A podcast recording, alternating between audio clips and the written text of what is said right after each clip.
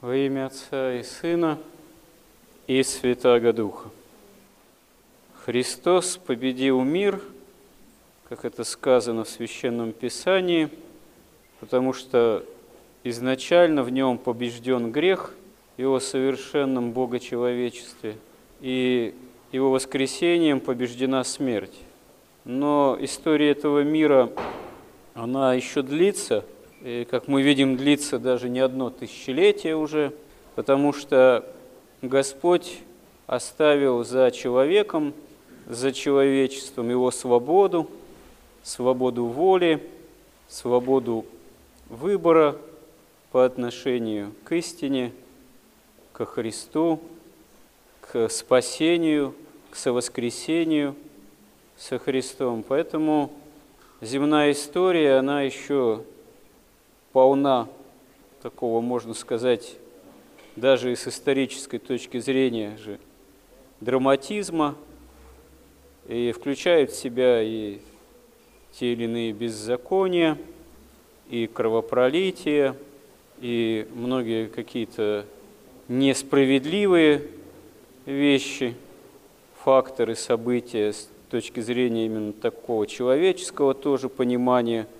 справедливости, несправедливости, добра и зла.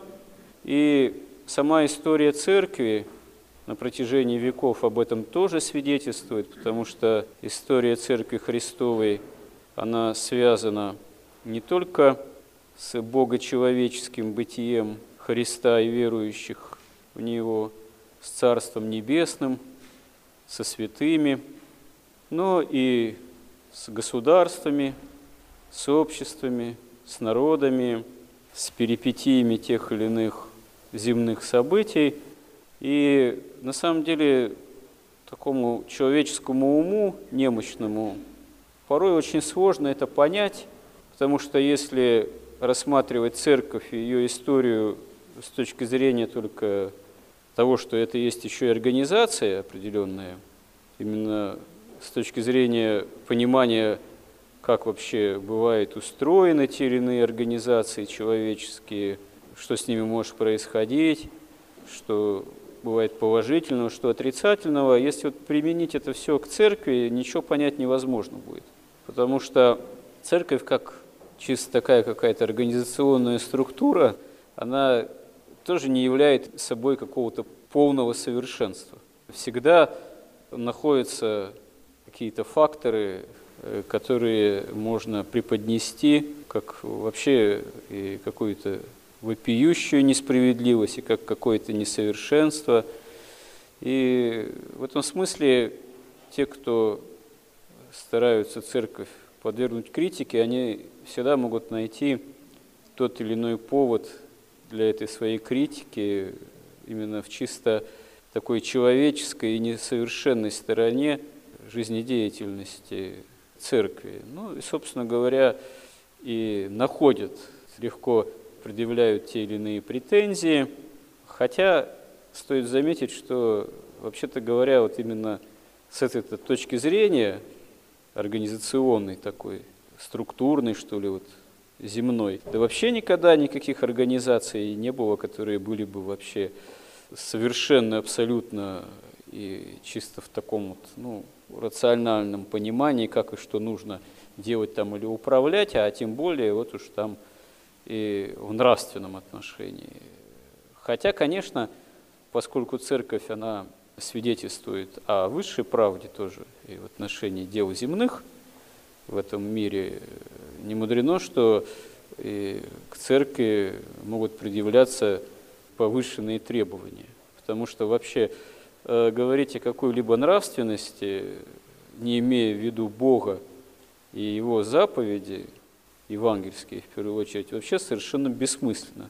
Потому что никакие человеческие законы, как бы они хороши не были, они сами по себе не в состоянии обеспечить качество общественного государственного бытия вот, на каком-то таком высоком, действительно непогрешимом уровне.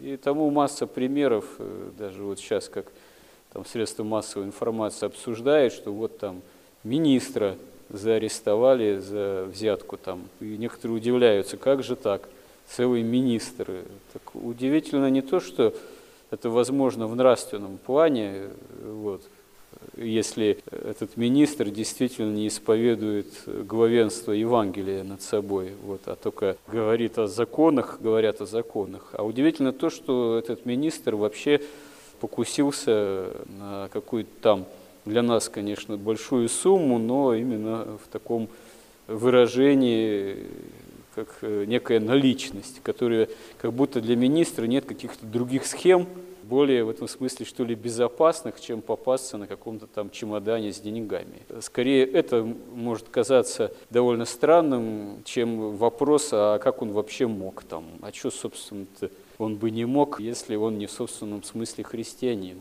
Вот. Да и то бывает иногда слышишь о таких историях, и даже, можно сказать, не единожды приходилось, приходится слышать, что люди вроде христиане – и то готовы все равно своего ближнего обмануть. Иногда даже и непонятно, как это так, вроде тот тоже христианин. А вот тем не менее у человека такая внутри, как говорится, интерпретация своих действий живет. Он себя умудряется нравственно оправдать. Тоже у одних издателей. Ну, издатели взяли и прогорели. Почему? А их, их же один работник, компаньон взял и, как говорится, украл у них там миллион там, тоже вроде православный. Они только руками разводят и удивляются, как же так? Вроде же православный вот был или есть даже. А тем не менее, как-то они на него понадеялись, там, и судиться там с ним бесполезно, в общем, как бы, сколько это не было все каким-то образом там таким оформлено, чтобы можно юридические претензии предъявить. А он, я не знаю, такой рода человек, тоже вроде как верующий, как он это все оправдывает. Может быть, у него есть какие-то самооправдания, что вот ему его эти компаньоны не доплатили что-нибудь, не столько заплатили, сколько ему хотелось бы, и получается, что он у них таким образом компенсировал. То есть э, человек сам себя порой оправдывает самым неожиданным образом, даже вроде как и верующий, поскольку, ну вот, э, широк, да, человек порой, и совесть, я не знаю, иногда очень странным образом в человеке себя проявляет, хотя, казалось бы, должна быть настроена на, если ты христианин, у тебя совесть вроде как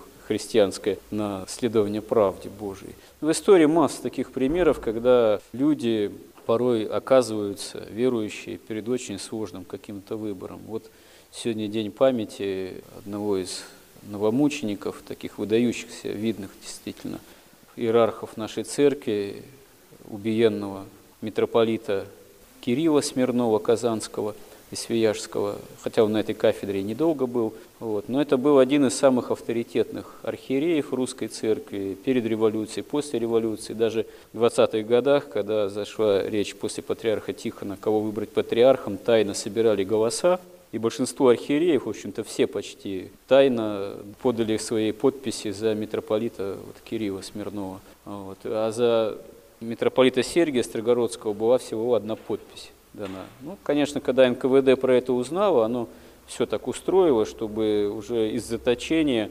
митрополит Кирилл никогда не вышел бы. И был расстрелян потом в 1937 году в Чемкенте, будучи уже в заключении. И вот он э, был оппонентом, в общем-то, митрополиту Сергию, хотя он не запрещал своим духовным чадам ходить причащаться в храмы, которые были прямо подчинены в то время вот, митрополиту Сергию но говорил, что вот это вот внешнее единство, попытка внешнего единства, такого управленческого, что ли, ну, структурного такого, любой ценой, она, в общем-то, является для церкви падением. И на самом деле собор 2000 года, юбилейный, который просваивал собор новомучеников и исповедников, он очень премудро совершил это прославление, потому что он просваивал очень разных в этом смысле, вот в этой позиции по отношению к церковному управлению лиц, вот, новомучеников, и тех, кто были сторонниками прямыми митрополита Сергия Строгородского и поддерживали его политику, и те, кто находились в оппозиции, даже в определенном, можно сказать, степени раскола такого. Вот. А раскол вообще считается всегда тяжким таким грехом. Но вот э, Премудро собор решил, что это, в общем-то, в то время не было в собственном смысле прямым расколом. Эти расколы, они инспирировались и советской властью НКВД, и действительно ситуация была тяжелейшая, страшная была ситуация. И кто здесь был нравственно прав, мы до конца так и не знаем, наверное, только на страшном суде узнаем. Потому что, ну что не говори, а, допустим, официальная политика митрополита Сергия, потом патриарха уже, вот, 43 -го года, она, эта политика компромисса ведь все равно не дала какого-то видимого успеха. К 1941 году все равно оставались на свободе всего четыре правящих архиерея, и вообще уже было меньше сотни храмов действующих по территории всего тогда Советского Союза. Вот. И если бы не война, страшнейшая, кровопролитная, вот, э, церковь бы так и не получила бы, наверное, никакого ослабления, никакой вообще свободы, и, наверное, была бы вообще окончательно уничтожена как каноническая структура, несмотря на всю такую вот политику компромисса митрополита Сергия. И тут уже промысел Божий явно вмешался, потому что Сталину там и советскому, так сказать, правительству было деваться некуда, вот, надо было дать определенную ослабу, свободу, хоть какую-то небольшую церковь народу, отдушину духовную во время таких тяжелых испытаний такой тяжелейшей кровопролитной войны, что и пришлось сделать. Ну, это явно промысел Божий сохранил церковь русскую, как и структуру, тоже организацию на территории некогда Святой Руси во времена таких тяжелейших испытаний. Надо думать, что по большому счету это была не заслуга только там митрополита Сергиева политики компромисса, а это вот, ну, в прямом смысле заслуга всех новомучеников-исповедников российских, их великого терпения, великого смирения, их крови. И то, что собор 2000 года прославил самых вот разных лиц среди новомучеников, исповедников, даже друг друга, которые были, я повторюсь, оппонентами, в каком-то смысле противниками в вопросе вот церковного управления того времени, это действительно, можно сказать, такой очень премудрый, выдающийся действительно факт соборного разума, что Дух Святой, он прежде всего свидетельствует о том, что есть настоящая правда Христова ну, в конкретных исторических обстоятельствах. Ну а нам это свидетельствует, говорит нам о том, что мы в своей жизни тоже должны помнить о том, что правда Божия, она часто превозносится над судом, милость Божия точнее. И мы тоже можем сталкиваться в своей жизни с чем-то трудным, с тем, что нам кажется несправедливым по отношению к нам, порой со стороны близких, порой со стороны тех, кому мы доверяли, а нас вдруг эти люди, можно сказать, что предали. Такое бывает. Но главное стараться самим таких вещей не совершать, а что другие порой оказываются способны вот, на какие поступки. Ну что удивляться, мир несовершенен, лежит возле, люди тоже несовершенны. А абсолютная справедливость, она в чем вообще? Она есть лишний раз взглянуть на крест Христов. Вот она крайняя, высочайшая, можно сказать, абсолютная несправедливость, в том смысле, что ко Христу, как к истине, как к Спасителю, к своим пришел, и свои не приняли, а предали на распятие. И Господь, тем не менее, молится, молился за распинающих Его. И вообще милость Божия, любовь Божия к нам, вообще к человеческому роду, каждому человеку, она для нашего ума и сердца просто непостижима. И это надо всегда иметь в виду, всегда настраивать себя на то, что, Господи, если я что-то вот тут не понимаю, если это выше моего какого-то видения ситуации, именно моего понимания, ну ты помоги мне как-то это пережить, помоги простить, помоги не злобиться, помоги ни на кого никаких обид не иметь, потому что это для меня будет действительно спасительным.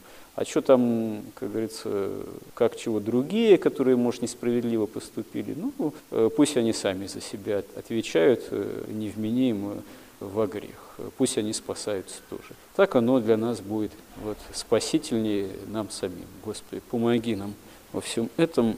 Аминь.